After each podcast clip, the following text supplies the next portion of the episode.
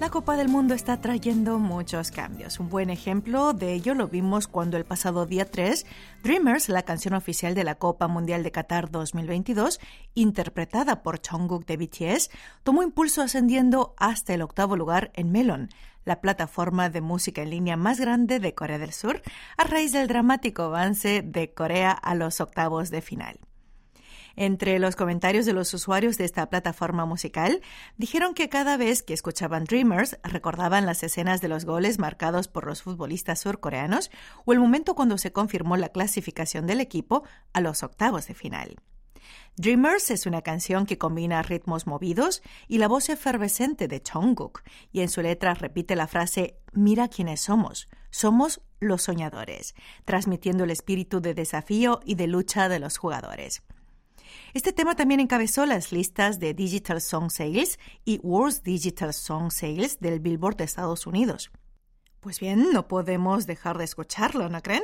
Abrimos esta entrega de Corea Diario hoy en la conducción de Clara Kim con la canción oficial de la Copa del Mundo Qatar 2022. Dreamers, canta Jungkook de BTS.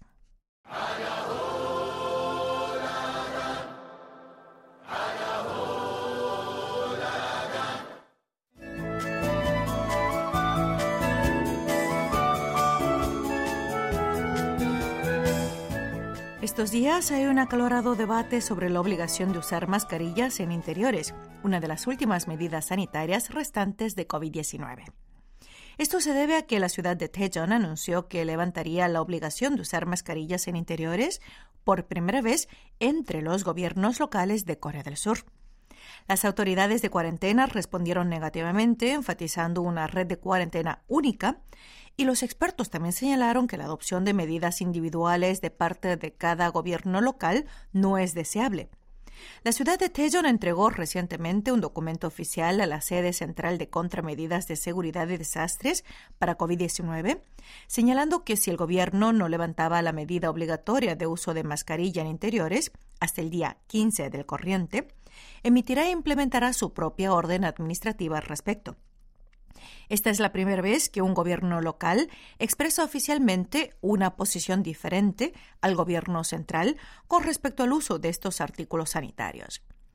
Para empezar, prácticamente no hay posibilidad de adoptar una decisión a nivel gubernamental con respecto a las mascarillas en interiores antes del día 15, que es la fecha indicada por la ciudad de Tejan.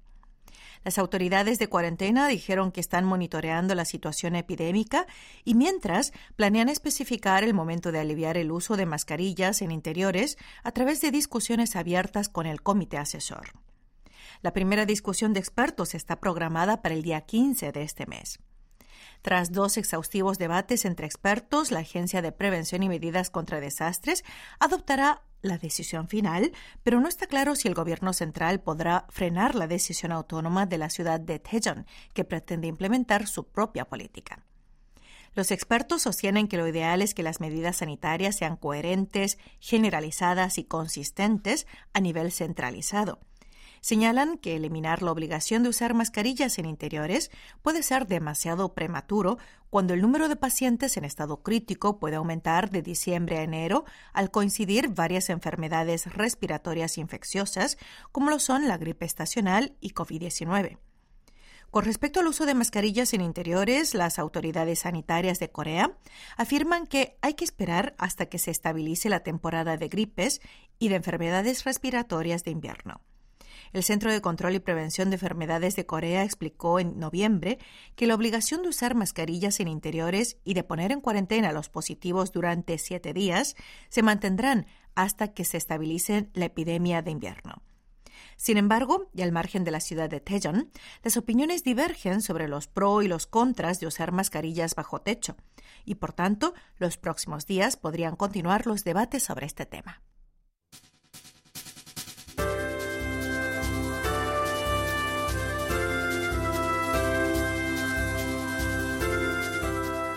La fecha de consumo preferente, que se refiere al tiempo en el cual un producto comestible, sin abrir, mantiene todas sus propiedades, siempre que se haya guardado de la manera adecuada, será implantada a partir del primero de enero del próximo año.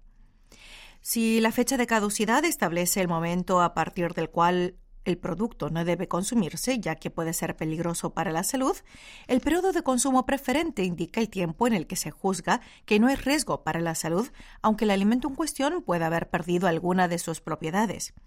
La fecha de consumo preferente de la mayoría de los alimentos es más larga que la fecha de caducidad. Con la introducción de la fecha de consumo preferente a partir del próximo año, el estándar de referencia para la ingesta de alimentos cambiará después de 38 años de la adopción del convencional sistema de fecha de caducidad en 1985. Sin embargo, en el caso de la leche y los derivados lácteos, aplicarán esta medida a partir de 2031, o sea, ocho años más tarde que en el resto de los productos, al considerarse necesario mejorar los estándares de almacenamiento para la gestión sanitaria y el mantenimiento de la calidad.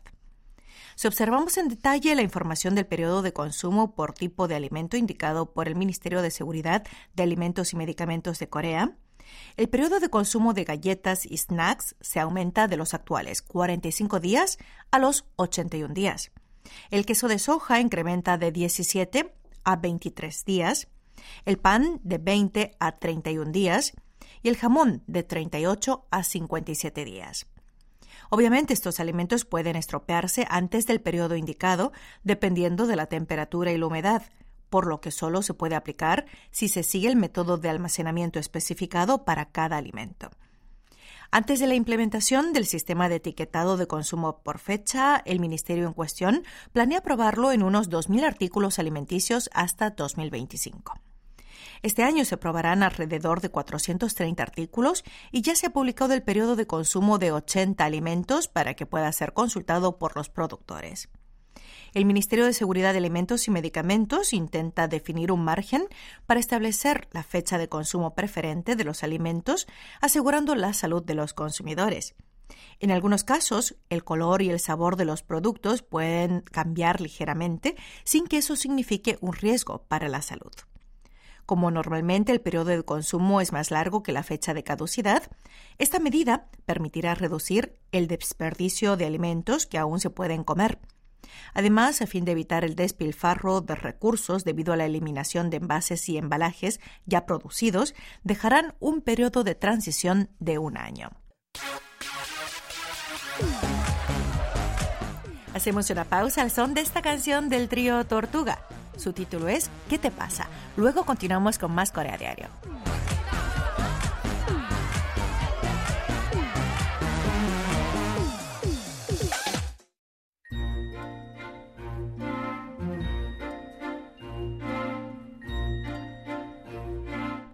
Literatura en audio. La única en la Tierra.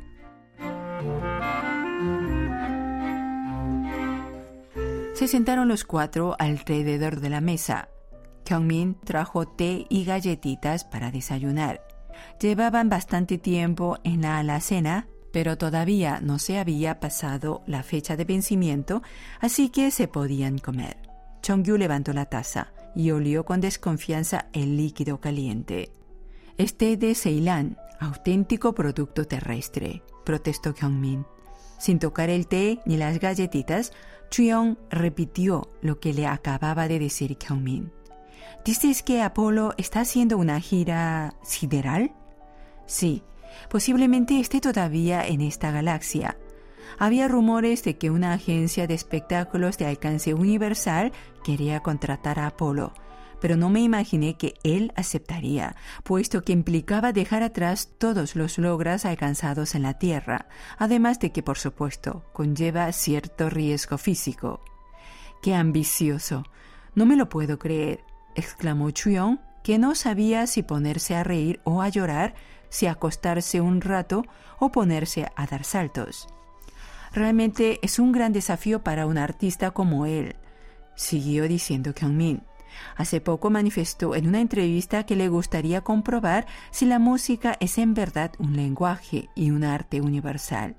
Estaba lleno de planes y expectativas porque iba a tener un público totalmente nuevo e iba a poder utilizar espectros acústicos que no era capaz de oír para hacer música. Estoy seguro de que le hubiera encantado contarte de su proyecto Chuyong. Si no lo hizo fue porque no quería violar las condiciones de contrato que firmó. Sí, es de cumplir a rajatabla con esas cosas, pero algo me dijo de una gira. Si partes dentro de este mes, lo podrás alcanzar sin ningún problema. Anoche llegó tu pasaje a la Tierra, pero para eso tuve que escanear tus datos biométricos y enviarlos con antelación. Por eso viste esa fulguración verde en tu ventana esa noche. Si hubiera sabido que se armaría todo este alboroto, habría tratado de explicártelo, aunque no sé si me hubieras creído. Lo hubieras intentado al menos. Pensé que sería mejor decírtelo mostrándote el pasaje. Pues te equivocaste y mucho. Estaba convencida de que tú eras el asesino de Apolo. Al decir esto, Chuyong sintió un hambre repentina y se metió una galletita en la boca. Chongyu no parecía muy convencido después de todo lo que había oído. Pero ¿por qué cumple usted con ese encargo si no tiene nada que ver con Apolo? Es que me endeudé mucho para venir a la Tierra y tengo que pagarlo cumpliendo pequeños encargos. Me gustaría ver alguna prueba o documento de lo que dice. No se lo puedo mostrar ahora porque yo también estoy sujeto a ciertas condiciones. Se lo diré a mi supervisor y él, después de algunos procedimientos complicados, se pondrá en contacto con usted, Chongyu. ¿Y cómo voy a confiar en usted? Vamos, confía, gente. ¿Cómo puede no confiar en alguien que lanza rayos por la boca? Lo regañó Chuyong. Cualquier duda que tenga, puede contactarse conmigo o con Hana, le aseguró Kyungmin.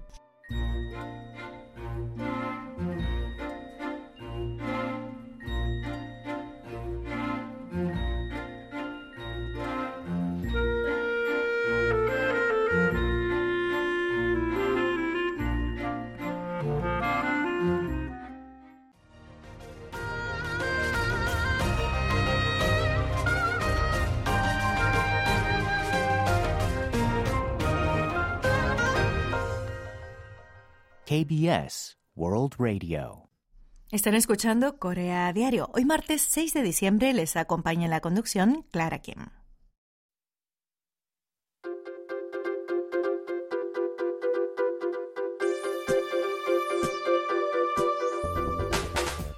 Si alguien tiene la oportunidad de estar frente a una tienda de conveniencia del barrio Pangbe en Seúl, no se sorprendan cuando vean que el empleado del local sale con un paquete de pollo frito, bocadillos y bebidas pedidos a través de una aplicación de entrega por un cliente, coloca el paquete en un compartimento del robot de entrega Newbie y regresa a la tienda para seguir con sus responsabilidades. Tampoco se asusten si este robot comienza a moverse por su cuenta y anda a una velocidad de 2 metros por segundo, la misma que una persona al caminar. Se desenvuelve magníficamente por la calle sin tropezar con nadie y cruza con suma destreza la calle. Si siguen la trayectoria de este robot, se quedarán boquiabiertos cuando, después de llegar al destino indicado, se encuentra con el cliente que hizo el pedido. Este último hace un escaneo del código QR, ingresa la contraseña y toma el paquete que le pertenece. Así de fácil y de rápido. Esta es la moderna forma de entrega a domicilio que están optando los establecimientos surcoreanos estos días. Los robots de entrega comenzaron a recorrer las calles de diversos vecindarios seulitas. Últimamente hay desde robots que entregan en ascensores de complejos de apartamentos hasta docenas de robots de entrega que recorren edificios de oficinas llevando café, refrigerios y loncheras. El próximo año lanzarán un servicio de entrega de robots a modo de prueba en Teano, en la zona de Gangnam. De esta manera se amplía el uso de estos híbridos, pues hasta la fecha solo operaban en espacios interiores limitados, como restaurantes u hoteles. Así, la tecnología se ha vuelto tan avanzada que el robot puede encontrarse y completar su misión en edificios y calles llenas de gente y automóviles. Cuando se comercialicen los robots de reparto, se esperan grandes innovaciones en la logística de precisión que abarca hasta la última etapa de la entrega. Una empresa especializada en entregas lanzó recientemente un servicio de entrega robotizado en Coex Mall y Trade Tower en Seúl. Con esto introdujo el reparto de comestibles desde seis puntos de venta de alimentos y bebidas de COEX con destino a diversas partes del edificio Trade Tower de 55 pisos, donde trabajan 3.600 personas. En otro edificio de oficinas corporativas, 100 robots repartidores recorren sin descanso los 28 pisos, llevando café por la mañana y almuerzos para los empleados a la hora de la comida. También han instalado un ascensor aparte que transporta eficientemente estos robots. Sin embargo, los robots de entrega todavía tienen limitaciones. En ambientes al aire libre, donde llueve o nieva, es posible que los sensores, y en particular las cámaras y los radares, no puedan reconocer correctamente los obstáculos. Además, no les resulta fácil cruzar escaleras o bordillos altos comunes en los apartamentos y callejones coreanos. Esta es la razón por la cual la entrega robótica perfecta puerta a puerta es muy difícil actualmente. Por este motivo, hay intentos de superar las limitaciones de hardware de estos robots. Una startup coreana está desarrollando un robot de reparto que sube escaleras. Este robot tiene cuatro ruedas de goma especiales que se doblan y luego se despliegan para que la caja de carga permanezca nivelada sin inclinarse incluso al subir escaleras y rampas. El servicio piloto está programado para comenzar el próximo año y se espera que no solo entregue alimentos, sino también paquetes livianos, leche y periódicos.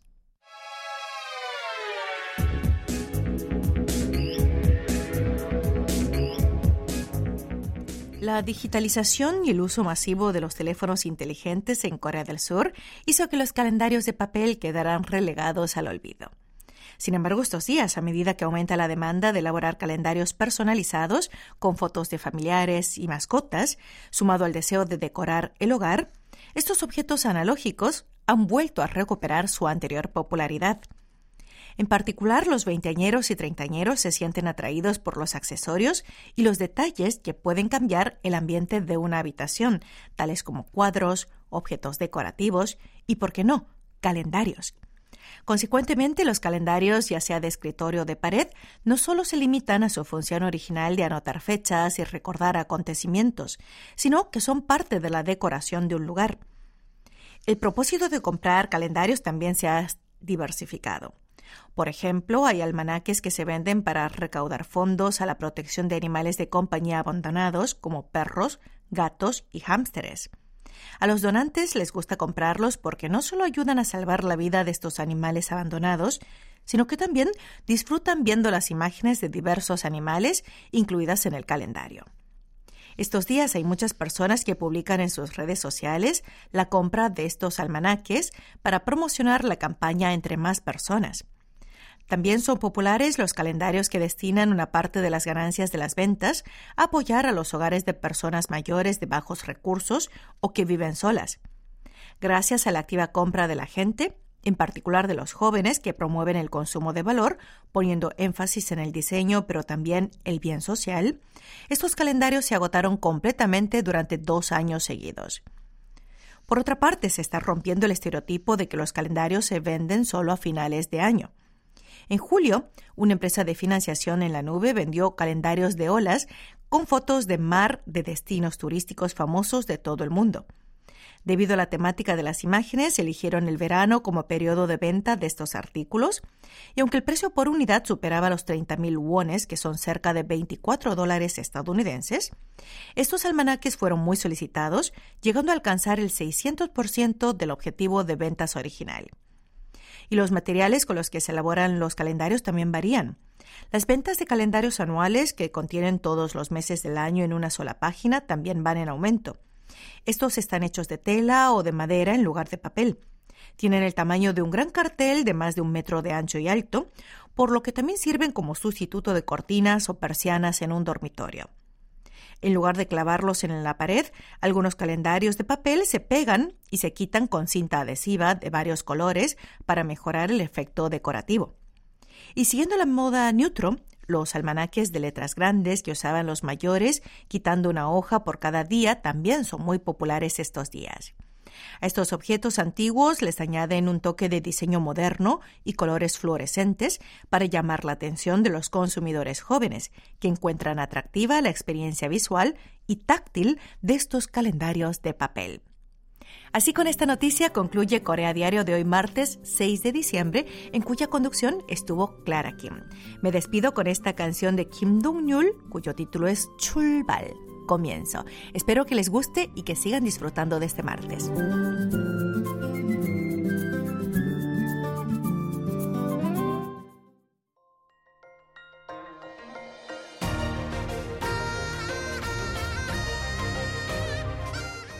Acaban de escuchar el podcast de KBS World Radio.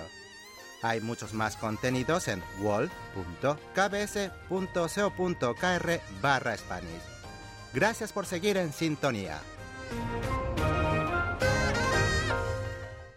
KBS World Radio.